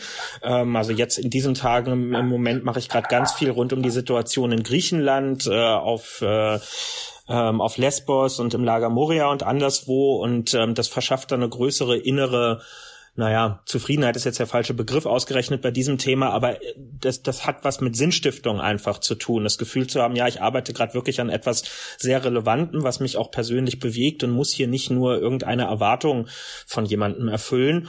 Und ganz wichtig ist auch, sich einen Ausgleich ähm, zu schaffen. Bei mir ist das irgendwie Sport gucken. Das äh, hat sich einfach äh, historisch so ergeben. Also äh, jeden, jeden noch so absurden Sport sich vor allem auch anzugucken. Ich habe einen Freundeskreis, der das auch mitmacht und der diese Leidenschaft auch teilt. Und wenn das wenigstens hin und wieder passieren kann, dann ist das ähm, dann ist das eine ganz gute Sache und das. Ja, was für ein was absurder Sport. ja, was ist der absurde Sport? Äh, wirklich alles. Ich habe, ich habe mir Curling-Turniere angeguckt, ich habe mir Island-Pferdemeisterschaften äh, angeguckt. Also oh. ich, ich fahre überall hin, wo irgendwas passiert. Ich habe auch so eine Checkliste, so alle größeren Sportevents äh, irgendwann mal mitmachen äh, zu wollen und arbeite die so, naja, das wird sich jetzt über fünf Jahrzehnte oder so strecken, das alles mal abzuarbeiten. Aber dann, wie, wie, wie, wie ist denn dein, weiß ich, ob du darüber reden willst, aber dein Arbeitsalltag aufgeteilt, wenn ist es denn jetzt noch Hobby oder ist es jetzt hauptberuflich? Politikarbeit. Ja, das, äh, das ist so ein komisches Twitter-Wesen im Prinzip. Ne? Also eigentlich ist das formal Ehrenamt, weil sowohl der Juso-Vorsitz als auch der stellvertretende SPD-Vorsitz Ehrenämter sind. Äh, für den Juso-Vorsitz gibt es eine Aufwandsentschädigung, aber naja, halt im Wortsinn eine Aufwandsentschädigung. Aber de facto ist das für mich seit jetzt zweieinhalb Jahren äh, eine Vollzeitbeschäftigung. Ähm, also das, was ich mache, auch so wie sich das entwickelt hat, kann ich nicht äh, halbtags quasi machen. Die Aufgabe ist so gar nicht zu bewältigen. Es ist zu viel. Es, ich bin Vorsitzender von einem Verband mit 80.000 Mitgliedern. Das machst du ja nicht nebenbei, sondern da ist ja einfach ganz viel zu tun. Da arbeiten neun Leute im Büro, deren Chef ich letztlich irgendwie bin ähm, und mit denen ganz viel geklärt werden muss. Es gibt einen Vorstand und äh, es ist Pressearbeit zu machen und so weiter. Ähm, also es ist so eine so eine komische Zwischenwelt, in der ich mich da eigentlich gerade bewege. Ähm, und und ich merke natürlich selber, weil das wahrscheinlich bei vielen auch von uns so ist, ich bin im Kopf total geprägt von der Erwerbsarbeit, wie ich sie vor allem bei meinen Eltern und in meiner Familie mal gelernt habe. Also das, was man Du kommst aus äh, äh Steglitz, ne? Berlin Langwitz, genau. Meine, ja, ich bin nämlich auch ein Berliner Arbeiterkind. Meine Familie kommt auch aus Steglitz. Ja, das ist sehr, sehr tief in mir drin. Und meine Eltern sind halt, sind halt beide Beamte und ich bin einfach immer damit groß geworden und so ist das ja bei denen auch bis heute. Es wird morgens sehr früh aufgestanden, dann fährt man ins Büro, dann macht man da seine acht, bei meinen Eltern jetzt immer eher einen Ticken mehr Stunden und dann fährt man wieder nach Hause. Und wenn es Wochenende ist, ist Wochenende. Und ich komme ehrlicherweise bis heute nicht so richtig darauf klar, dass mein Arbeitsalltag sich so gar nicht an diesen Maßstäben orientiert. Und wenn man dann mal irgendwie äh, einen Ticken später den Tag anfängt, ist es sofort so ein beklemmendes Gefühl von unproduktiv sein. Oh Gott, dieses Gefühl ist, ist schrecklich, ja. Genau. Und, und man blendet natürlich total aus, dass es gestern Abend wieder bis 23 Uhr ging und so, wo, wo ja in keiner Behörde mehr irgendjemand in seinem Büro sitzt und zwar schon lange nicht mehr um diese Uhrzeit. Ja, aber ähm, wäre das dann eigentlich nicht an der Zeit, das irgendwie auch auch für euch strukturell dann zu ändern und zu sagen, okay, das ist jetzt ein Hauptberuf, auch wenn es eine Aufwandsentschädigung ist. Und hier gibt es eine gewisse Struktur und wir versuchen also weißt du, was ich meine? Ich habe das Gefühl, es klingt auch so, gerade bei der Arbeiterinnenpartei müsste man das, hätte ich gedacht, ihr hättet da eine andere Lösung für. Ja, aber es gibt ja immer zwei Seiten der Medaille. Also ich hätte schon politisch auch Probleme damit, wenn, wenn in einer politischen Organisation die Leitung ähm, ein Hauptamt wäre, weil sich dann auch die Frage stellt, also in dem System, in dem wir leben, heißt das also, die Leute richten sich darauf ein, damit ihren Lebensunterhalt äh, zu bestreiten. Und wie ist dann politischer Wechsel eigentlich noch möglich? Also können dann Situationen entstehen, wo du gerne jemand, wo du gerne einen Wechsel in einem Amt haben möchtest, weil du findest, es braucht neue politische Impulse und gleichzeitig kennst du die Person und weißt, scheiße, dann hat der jetzt aber gar keinen Job mehr danach und findet irgendwie vielleicht keinen Anschluss. Das ist eigentlich nicht im Sinne der Erfindung, ähm, dass wir in solche Situationen kommen. Äh, ehrlicherweise ist es, glaube ich, deshalb ungeklärt, weil das ganz selten der Fall, also mein Fall ist ein ganz seltener Fall. So Leute in, in so politischen Top-Positionen und die dann auch andauernd in Talkshows und diesem ganzen Kram rumsitzen, haben eigentlich immer ein Abgeordnetenmandat oder ein Regierungsamt oder ähnliches. Da muss sich dann auch keiner Gedanken machen, weil darüber haben die alle äh, ihren, ihren Lebensunterhalt und dass sie dann noch ein Polit, also ein Parteiamt daneben innehaben, das ist dann halt tatsächlich ihr Ehrenamt äh, daneben. So und bei mir ist das jetzt andersrum, aber ich will jetzt auch keine Lex Kühnert haben, wo irgendwie an, an meinem Beispiel äh, und mir geht's jetzt nicht schlecht, ich komme schon gut über die Runden, das ist alles nicht der Punkt. Also es soll jetzt hier nicht in Jammerei ausarten. Ähm, aber klar, ist, wir, wir haben eine krasse Professionalisierung des Politischen äh, in gerade rund um die Parteien in Deutschland und ähm, das ist natürlich äh, auch auch wir haben soziale Hürden äh, in der Politik. Theoretisch kann bei uns jeder Mitglied werden, aber wer dann was mitentscheiden will, muss auch Zeit mitbringen. Zeit ist eine wichtige Ressource in der Politik und da sind wir wieder bei dem Punkt vorhin auch mit den Gewerkschaften. Wer einen ausufernden Job hat, unplanmäßige Arbeitszeiten, vielleicht noch Kinder zu Hause und ähnliches, das sind alles Faktoren, die es unwahrscheinlicher machen, dass man sich politisch engagiert. Übrigens auch einer der Gründe, warum weniger Frauen als Männer in politischen Parteien engagiert sind, weil die klassische Sorgearbeit, die zu Hause und rund um die Familie stattfindet, immer noch so ungleich verteilt ist. Und während die Männer abends im Ortsverein sitzen und Kommunalpolitik machen, äh, liest Bierchen Mama trinken. zu Hause eine gute Nachtgeschichte vor. Okay, zwei letzte Fragen, weil du musst gleich weg. Erstens, ist es dann fast mehr wie so eine Berufung, wie der Priester zur Kirche kommt? Also Bitte die sag Frage ja. ist, bist du der Priester der deutschen Politik? Ich bin, ich bin wirklich so unspirituell, wie man nur unspirituell sein kann. Insofern, ähm, das ist, glaube ich, das falsche Bild. Aber also und Berufung klingt natürlich, äh, das, das klingt jetzt äh, ein bisschen transzendent irgendwie am Ende. Ähm, aber es, es ist schon so, dass man dass es irgendwann einen Moment gibt, wo man einfach für sich sagt, ähm, ich nehme jetzt auch Nachteile hin, also äh, Studium oder weiterer beruflicher Weg bremse ich jetzt mal aus, weil ich das Gefühl habe, hier jetzt das Richtige zu machen. Und gerade bei einem Jugendverband kommt natürlich dazu, ich kann das ja nicht zu einem beliebigen Zeitpunkt nachholen. Ich kann ja nicht sagen, oh gut, ich kann ja in 20 Jahren noch Vorsitzender der Jusos sein. Nee, kann ich nicht, weil dann bin ich über die Altersgrenze lange rüber. Also entweder mache ich das, was ich gerade tue, jetzt. Und ich habe das Gefühl, es gibt gerade bei mir persönlich, aber auch gesellschaftlich ein Zeitfenster dafür. Und diese Debatten werden gerade gebraucht. Oder ich lasse es, aber dann macht es jemand anders. Und dann weiß ich genau, dass ich zu Hause sitze und unzufrieden bin und mir denke, boah, hättest du es mal lieber gemacht. Äh, also mache ich selber. Das ist eher eine Form von Altruismus. Du hast dich ein wenig drumherum gedrückt. Ich frage dich das jetzt nochmal. Vielleicht sollte es ein späteres Jahr, das Jahr äh, 2100. Wie wünschst du dir, dass die, die Welt dann aussieht? Was ist ein, was, es muss ja nicht, also einfach eine große Fantasie. Mm.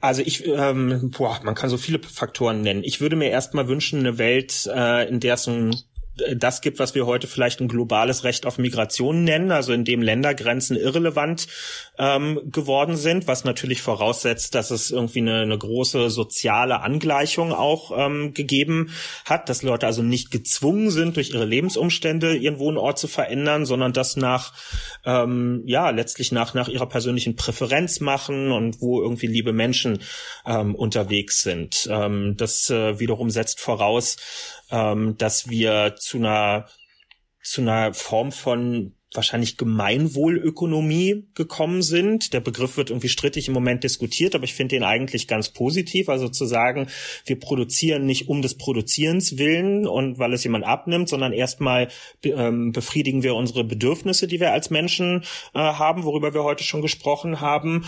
Ähm, und alles darüber hinaus unterliegt strengen Regulierungen, weil es nämlich meistens mit Raubbau an der Natur und auch am Menschen ähm, zu tun hat, mit Ausbeutung von Arbeit und so weiter. Ähm, ich bin jetzt kein Anhänger des bedingungslosen Grundeinkommens, aber so eine Form von Garantieeinkommen oder auch einem, einem Recht auf gute Arbeit, ähm, das finde ich schon gut, weil ich glaube, die meisten Menschen wollen produktiv sein, wollen einer Tätigkeit nachgehen. Das muss ja nicht immer gegen Geld bei irgendwelchen Ausbeutern sein, aber das einfach einen, eine sinnstiftende Aufgabe zu haben, ähm, das ist, glaube ich, schon, schon sehr schön. Ähm, und vielleicht, um noch ein Beispiel zu nennen, Konzept, mit dem ich mich jetzt äh, schon eine Weile beschäftige und was ich gerne noch ein bisschen ausreifen will. Ich möchte, dass es irgendwie so, so eine Art Recht auf ähm, Urlaub ähm, für Menschen gibt. Und zwar, ich meine nicht einen, einen Urlaubsanspruch, der in irgendeinem Arbeitszeitgesetz festgeschrieben ist, sondern die tatsächliche Ermöglichung von Urlaub im Wortsinn, dass man ähm, dann auch mobil sein äh, kann und ähm, dass man Erholungszeiten und Rückzugsräume hat, weil ich glaube, das fehlt vielen Menschen, gerade denen, die ungeregelte Arbeitszeiten haben, die freischaffend unterwegs sind. Ähm, also sowas sowas äh, gesellschaftlich abzusichern und zu ermöglichen, ist in Zeiten, wo wir über Sabbatjahre und ähnliches sprechen, glaube ich, total überfällig und ich möchte nicht, dass Leute erst mit 67, wenn sie in Rente sind, anfangen können, die Welt zu bereisen, sich zu verwirklichen, eine Bürgerinitiative zu gründen oder was den Menschen halt so so antreibt. Das ist äh, das ist dann wieder die alte Verwertungslogik und ich glaube, die zu überwinden wäre wäre ein schönes Ziel und eine schöne Utopie. Und also das heißt, es wäre dann Urlaub. Ich bin 42 und ich bin jetzt mal sechs Monate weg. Ja, na klar. Also muss man natürlich gucken, wie man, wie man sowas macht. Es gab jetzt immer wieder Vorschläge, so, so eine Art Recht auf ein Sabbatjahr einzuführen, ähm, in dem dann quasi ein, eine Art Grundeinkommen gezahlt wird. Das ist natürlich in, in unserem bestehenden System insofern utopisch, weil wenn ich vorher in einem Niedriglohnsektor gearbeitet habe und mir dann gesagt wird, so und jetzt kriegst du ein Jahr vom Staat monatlich 1000 Euro und kannst ein Sabbatjahr machen, das heißt, ich habe keine Rücklagen, ich kriege 1000 Euro im Monat und muss in einer Stadt wie Berlin davon irgendwie 800 Euro mindestens für die Miete ausgeben dann ist das ja kein Sabbatjahr, sondern dann ist das äh, irgendwie Leidensjahr. Ja, das ist Survival Camp in den eigenen vier Wänden, was dann äh, was da stattfinden wird, sondern mir geht's schon darum, den Menschen ähm, also ob über ein, ein, also wir reden immer wieder darüber, ob man zum Beispiel auch Leuten einfach so ein Zeit- oder Geldkonto am Anfang ihres Arbeitslebens mit auf den Weg gibt und sie können es quasi als Joker an einer beliebigen Stelle einsetzen, um Zeit für Fort- und Weiterbildung, also persönlich gewollte Fort- und Weiterbildung oder eben auch eine Weltreise oder anderes ähm, zu machen und dass das auch ein Topf ist, in den zum Beispiel Überstundenzeiten oder so reingehen können, dass man sich die nicht auszahlen oder abbummeln muss, sondern dass man die auch für solche Freiräume ähm, einsetzen kann. Ja, also statt Schloss gibt's Geld für Urlaub. Ich, äh, ich muss sagen, es hört sich nach einer sehr schönen äh, utopischen Welt an. Ja, ich, ich fände schön, wenn das vielleicht dann nächstes oder übernächstes Jahr kommt. könntest, könntest du das bitte machen? Ich würde es auch gern noch erleben. äh, Kevin, vielen, vielen lieben Dank, dass du so viel Zeit für uns hattest. Klar, danke euch. Äh, wir haben ein bisschen überzogen, es tut mir leid. Aber wir haben so gerne mit dir geredet. Dankeschön. Ja, danke dir, das war toll. Gerne. Vielen Dank für die Utopien. Bis ganz bald. Habt ihr auch das Gefühl gehabt, als es diesem, ich finde, wir lassen diesen Moment drin, als es den Moment gab, wo er meinte, Entschuldigung, ich habe euch stumm gestellt. Nee, dachte ich mir nicht so. Ich weiß nicht, ob er, gesagt. ich glaube nicht, er hat, er hat uns nicht stumm gestellt. Ich glaube, er hat. Oder nicht zugehört? Ich dachte Ja, mir kurz, oh mein Gott, Ich auf einer er- Skala von eins bis zehn, wie gelangweilt ist jetzt Kevin er paar von unseren. Impro-Szenen. Er hat ein paar Mal Mal gelacht. Ich musste, ich fand es sehr Äh, lass schwierig. Uns, lass uns für die Folge vielleicht jetzt so, äh, und, und da- das war unser Gast. Wir machen jetzt kurz weiter, so dass wir das haben. Ja? Ne, ich, ich weiß nicht, wie ihr das versteht. Ich wollte eigentlich, ich hätte noch, äh, äh, wollte eigentlich noch eine Szene machen, aber da Ja, waren wir, wir schon machen jetzt drüber. noch Ja, weiter, wir machen ja. quatschen noch weiter, machen noch so, weiter. ich Ähm, weiß ich habe auch noch eine Szenenidee. Das diskutieren wir jetzt on air weiter. Das war Kevin Kühnert, meine lieben Damen und Herren. Da, äh, und äh, nicht-binäre Personen. Dafür müsste es doch was geben, oder? Irgendwas, was Für zwischen was? Damen und Herren, was Ich weiß- äh, das Genderspektrum abdeckt. Na, das ist ähm, Liebe Person. super, super peinlich, weil ich ähm, weiß da wie immer nur äh, die die englischen Varianten. Aber auf Was Deutsch ist die englische Variante? Ähm, naja, da Oh. wird mittlerweile äh, benutzt anstatt Ladies and Gentlemen äh, Distinguished Guests, wobei das aber dann auch, ähm, also in dem Falle wäre es dann wahrscheinlich einfach liebe Hörer, liebe HörerInnen. Liebe HörerInnen, das war Kevin Kühnert, der sich auf keine Utopie richtig, ich bin froh, dass er noch vom Urlaub erzählt hat. Er hat, ich, ich fand, fand- aber ich fand seine Utopie hatte, also als als äh, wie sagt man das als offene und und äh, äh, gläubige Realistin äh, als gläubige, Gläubige Realistin, Realistin. Äh, fand ich seine Utopie sehr schön, weil es war so ja ich werde es vielleicht nicht miterleben, weißt du, ich werde es vielleicht nicht im, bevor ich sterbe sehen, aber etwas zu hören, was nicht absolut verrückt rüberkommt, ist so, du hast recht. Wir können füreinander da sein. ja, Na, ich, äh, ich mag diesen Gedanken sehr, ähm, äh, also wenn er das so anspricht, äh, wir müssen uns darauf einigen, was das, ähm, was die Grundbedürfnisse sind, die wir decken wollen. Äh, da geht mein Kopf dann sofort an und ich sehe sehe eine große Versammlung und vorne steht jemand mit Whiteboard und, und sagt, okay, also Haus, Essen, Urlaub. Das, okay, da du sagst Urlaub ist kein okay, dann oh, diskutieren wir noch mal, gehen wir jetzt in kleinen Gruppen oder oder wenn es noch zu Corona Zeiten ist in den Breakout Room in der Zoom Konferenz. Ich hab äh, äh, es geliebt als immer so, ja, was sind unsere Must-Haves? Und ich so, für den Sommer oder den Winter, Baby? Ich habe mich echt zurückhalten müssen. Nee, ich, äh, ich dachte mir auch irgendwann so, es klang irgendwann so sehr wie, ach, das, man muss doch, wenn man, wenn, selbst wenn es eine Aufwandsentschädigung gibt und wenn es ein sehr privilegierter Beruf ist und man viel Aufmerksamkeit und so weiter hat und auch viel Macht sozusagen in unserer Gesellschaft dadurch, dachte ich mir selbst, ähm, äh, was war mein Punkt? Jetzt habe ich ihn total vergessen. Er ist sehr privilegiert. Selbst, und wo war ich jetzt irgendwie mit Geld? Wo war ich?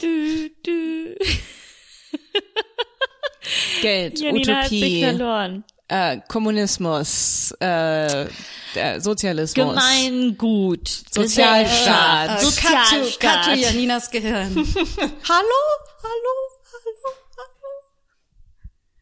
Kann mir jemand wieder raushelfen? Helfen, helfen, helfen. Äh, äh, hi, ähm, sorry, suchst du, suchst du was zum Thema äh, äh, Covid-19? Ähm, ich bin gerade äh, dabei, ähm, äh, unseren ganzen Körper. Ich bin gerade dabei, unseren ganzen Körper zu checken, ähm, ob wir irgendwelche Symptome feststellen. Oh, ich glaube, ähm, mh, warte mal kurz. Nee, keine Atemknappheit it. ist gut. Ähm, Ich, ich glaube, ich bin ein Gedanke.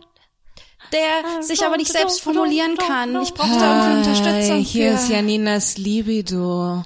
Hi, kann ich dir I'm so helfen? excited. I just can't fight it. Hallo, ich, es ist schön, dich mal kennenzulernen. Ich habe schon so viel von dir gehört. Ähm, hast du Lust, äh, mit mir ein bisschen zu diskutieren, ob es in Ordnung ist, Kevin Kühnert ein bisschen heiß zu finden?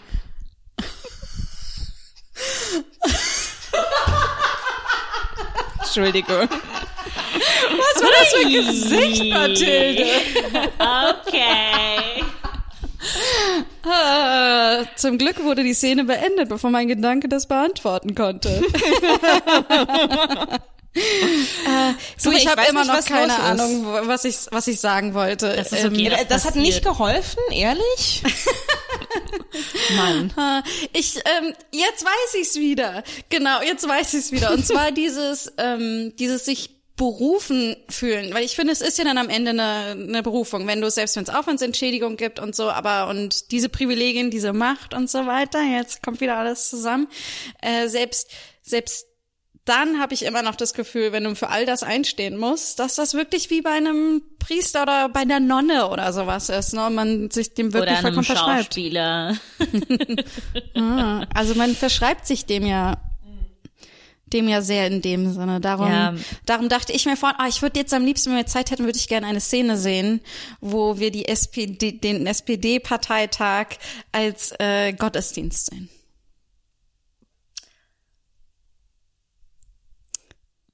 Hallo, liebe Gemeinde. Vielen Dank, dass Sie sich hier versammelt haben.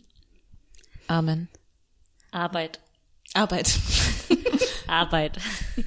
Heute, ähm, ähm, ich sehe, äh, Sie haben Dinge hier, um sie äh, dem Verein, dem Verein zu spenden. Vielen Dank für die Ziegelsteine. Arbeit. Ähm, wir sind heute hier, um den, ähm, um den nächsten Vorsitz für diesen Verein zu finden. Ähm, und wir werden das so machen. Wir werden sieben Menschen, ich gehe einfach nochmal durch das Prozedere, Sie kennen das alle, aber hier gehen wir nochmal durch. Wir sind, wir werden jetzt sieben Menschen, die dafür in Frage kommen, diesen Verein anzuführen, in einen Raum sperren. Und dort werden wir diskutieren und diskutieren, dann immer wieder auf einen kleinen Zettel schreiben, wen wir als Vorsitz wählen wollen. Und wenn wir den haben, verbrennen wir das alles und dann kommt weißer Rauch raus. Wenn wir es nicht haben, verbrennen wir es und es kommt dunkler Rauch raus. äh, cut to äh, äh, vor diesem Raum. Äh, Hallo liebe Zuschauer und Zuschauerinnen, äh, wir stehen hier vor dem SPD-Parteitag. Äh, Gerade ähm, äh, äh, ist wieder eine Wahlrunde äh, vorübergegangen und wir sehen, es steigt schwarzer Rauch äh, nach oben. Ähm, es wurde also noch kein neuer Parteivorsitz äh, äh, gewählt. Ähm, Ähm, äh, ja, ähm, äh, äh, Frau Müller, vielen Dank für diese Schalter. Eine Frage haben wir hier aus dem Studio noch. Ähm, äh, gibt es denn jetzt über die jetzt überhaupt die Zeit zu trauern, nachdem der Parteivorsitz ja erst vor ein paar Tagen gestorben ist und dann jetzt gleich wieder überzugehen über die nächsten Vertreter auf dieser Welt ähm, oder die Vertreterinnen auf dieser Welt gleich ähm, für die Göttin der Arbeit gleich weiter zu ähm. Ähm, ähm, wie sind da, wie ist da die Lage? Also die äh, SPD-Mitglieder äh, blicken natürlich jetzt in dieser Situation wie immer auf das große Ganze ähm, und das muss äh, das muss natürlich weitergehen. Natürlich gibt es da die individuelle Trauer, aber oh oh eine neue Entwicklung. Äh, es steigt äh, weißer Rauch nach oben. Äh, es gibt einen neuen SPD-Parteivorsitz. Äh, wir schalten direkt rein in, äh, in die Kathedrale. Ich glaube einfach, wir nennen es nicht Schloss, aber es ist einfach ein riesengroßes Haus. Ich kann nicht, wie kann es sein, dass alle für sie gestimmt haben? Ist sie überhaupt SPD-Mitglied? Äh, aber Toni, du meintest vorhin, du hättest vielleicht auch noch eine, eine Szene. Wir Etwas, können was sonst aber auch erst nochmal über. Okay, dann müssen wir jetzt in mein Gehirn nochmal. Genau. To Ähm, Tonis Gehirn. Du, Hallo? du, du, Szenenidee? du, du, du. Hast du was gegessen? Nee. Sag mal, was war das nochmal? War das Salat? Nee, das war letzte Woche. Ich glaube, ich sollte mein Fahrrad neu kaufen. Ich glaube, das Rad ist, nee, das Rad ist nicht. Ist es falsch, Angela Merkel als heiß zu empfinden? ich meine, es ist nicht unbedingt der Haarschnitt, aber diese Anzüge. Sorry, ist hier irgendwo eine Szenenidee? Ähm, Nee, vielleicht ähm, nebenan. hallo? Hallo, hereinspaziert. Äh, Dies hi. ist der Friedhof der vergessenen Ideen und Gedanken. Oh mein Gott, sind hier viele Vaginas. Ja, ich bin eine Vagina. Okay, habe ich auch irgendwelche Szenenideen, die, die nichts mit, mit Vulvas zu tun haben? Oder?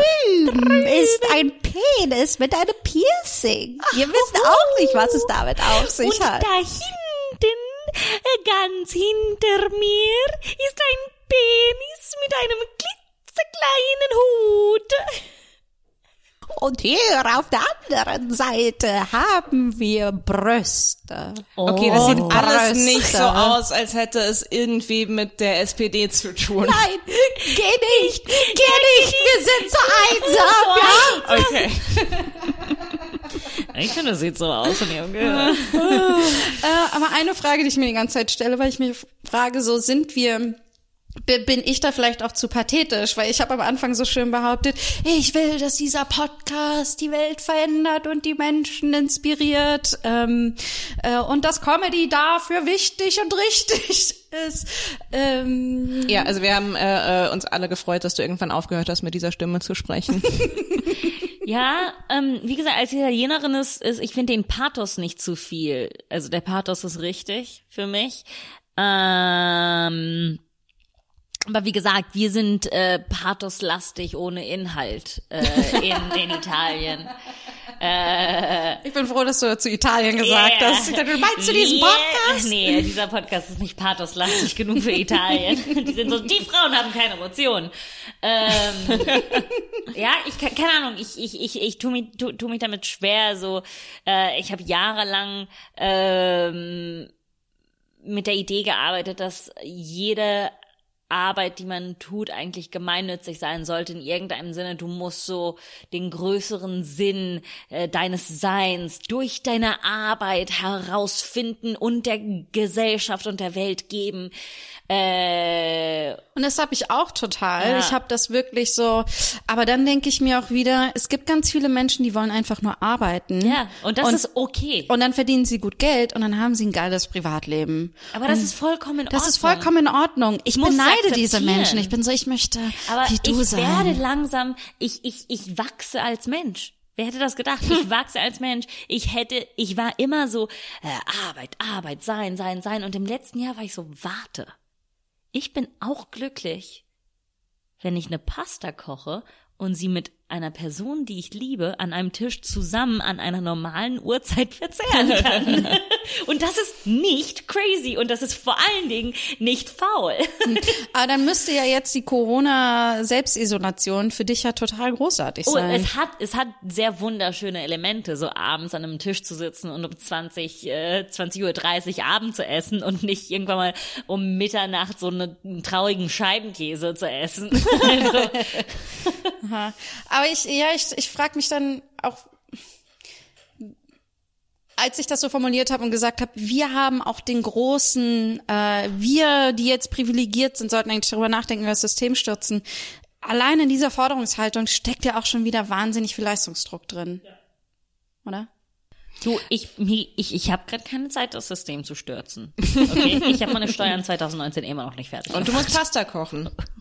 Was heißt denn immer noch? Also komm. Stimmt. Es ist okay, meine Steuern Wow. 2018 habe ich am 23. Dezember 2019 Nee, das hat mir grad- ich hab nicht- abgegeben. Verehrte Dame, Sie sind diejenige, die die französische Revolution hier angestiftet hat. Und, ähm, und jetzt, ähm, und jetzt, nachdem wir alles vorbereitet haben, wie Sie sich das wünschen, sitzen Sie hier und essen Kuchen. Wissen Sie, äh, ich finde, dass die Revolution äh, wichtig ist, aber äh, wenn man dabei keinen Kuchen essen kann, dann ist es keine Revolution, dann ist es eine Abomination. Ähm, aber ähm, wenn Sie dann doch jetzt essen, wie soll dann, ähm, ähm, äh, dann existieren die Menschen in ihren Schlössern ja weiterhin. Wie bitte? Die Menschen, die sollten doch auch essen. Du kannst keine Revolution auf leeren Magen machen. Ich fülle meinen Magen mit äh, Sahne. Katschu zum Untergrundmeeting. Also, ähm, also die Anführerin der Revolution hat tatsächlich behauptet, dass wir Kuchen essen sollten. Und ich habe das Gefühl, es ist ein bisschen kontraproduktiv und habe mich gefragt, ob wir das nicht einfach ähm, Marie Antoinette in die Schuhe schieben. Weil ich glaube, dass das unseren Zwecken auf jeden Fall dienlicher wäre. Ja, finde ich gut. Finde ich gut. Also ich glaube, ähm, das ist vielleicht äh, so das, was noch gefehlt hat zum zur erfolgreichen Revolution, dass wir irgendjemandem so ein richtig dummes Zitat über Kuchen in den Mund legen. Ja. Ja. Also ähm, äh, meine Cousine in Russland zum Beispiel, ähm, die hat einfach das äh, Gerücht gestreut, dass Katharina die Große Pferde ein bisschen zu sehr mag und es war super erfolgreich. Okay, aber s- Katu Geschichts Geschichtsunterricht äh, zwei 300 Jahre später. und Marie Antoinette hat wirklich gesagt, dann sollen sie sich Kuchen in den Hintern schieben?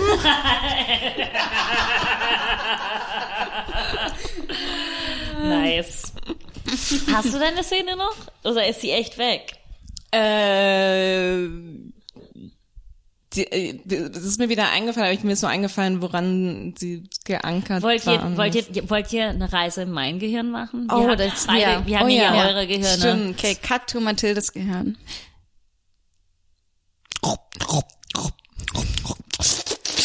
When the moon is your eye, pizza by the amore. Ich war heute noch nicht pathetisch. Bin ich denn noch Italienerin? Wenn ich mein Pathos, mein Pathos-Quotienten nicht erfülle? Schrei einfach. Schrei einfach mal so. Einfach schreien. Nicht darüber nachdenken, schreien. Hallo Mathilde, hier ist deine deutsche Hälfte.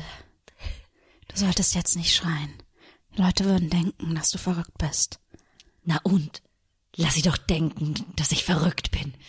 Vielleicht bin ich es auch. Was hast du mit den Spaghetti vor? Pack die Spaghetti wieder zurück. Was hast du damit vor? Oh, nee. Hey, hey Mathilde, hier ist dein, äh, hier ist dein Langzeitgedächtnis für dumme Social Media Phänomene. Mir ist gerade wieder das Tasty Video eingefallen, äh, wo jemand einfach Nacho Käse und Mais mit Hack zusammenschüttet und behauptet, das ist ein Dip. Meine Fresse bin ich sauer. Ah, habt ihr das Gefühl, das war eine erfolgreiche Aufzeichnung? Ich weiß, ich komme da jetzt wieder sehr leistungsmäßig hin, aber ich frage mich gerade, fehlt uns was noch? Ähm, also, falls der Kapitalismus äh, noch existiert, wenn wir die Aufzeichnung beenden, würde ich sagen, sie war nicht erfolgreich. Ich kann nur sagen, dass meine Blase den kapitalistischen Druck auf meinen Körper gerade ausübt und sagt, Piss, Frau Kalzer, Sie haben geleistet. Sehr, sehr produktiv von deiner Blase. ich war ein bisschen verwirrt, was du meintest mit Piss. äh, pi- pissen Sie. Also Okay. es war so, ich, ich habe das im, äh, auf Englisch gesagt, weil ähm, ich dumm bin. Okay, nee, meinst Nee, du aber das ist- dich? Oder Nee, nee, es war so, meine Blase sagt meinem Körper gerade, geh lieber pissen, als Ja. über sowas Na, nachzudenken. nee, Imperativ eins von, von Pissen, Piss. Also das Ja. ist Ja, 1A. ist das ist, ich will eins nur, dass wirklich alle Richtig verstehen, was gutes hier gerade Deutsch. gesagt Genau. wurde, weil ich es eindeutig nicht verstanden habe. Nee, äh, ich, ich, ich finde, äh, wir sollten unsere Leistungen ähm, wie Pizzateig gehen lassen manchmal. So, wir legen ein feuchtes Tuch drüber und sind so, alles gut, Schatz.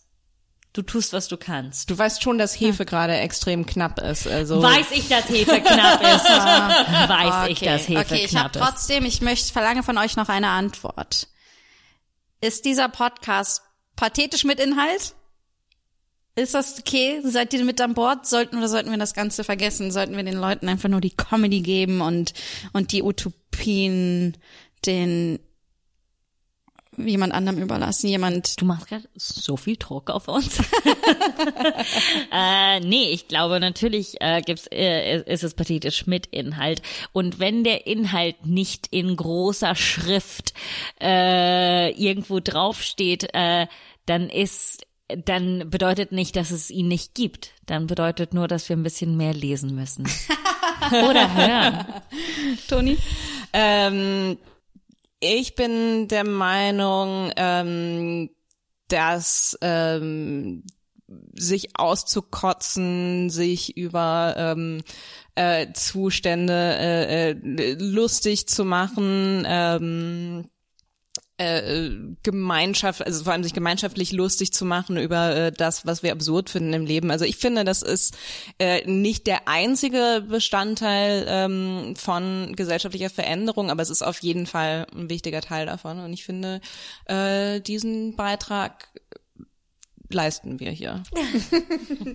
Ähm, dann kommen wir hiermit zum Ende dieser äh, Aufzeichnung und dann möchte ich aber an alle da draußen nochmal geben, wenn ihr gerade euch gut fühlt und keine Angstzustände wegen dieser äh, sehr verrückten Zeit habt, nicht äh, sowieso wahnsinnig viel gerade arbeiten müsst und unsere Gesellschaft rettet und am Laufen haltet, wenn ihr wirklich den ganzen Tag Zeit habt, auf dem Sofa zu liegen, was ich euch gönne, ich möchte keinen Leistungsdruck machen, aber falls ihr denkt, irgendwie muss sich unser System ändern.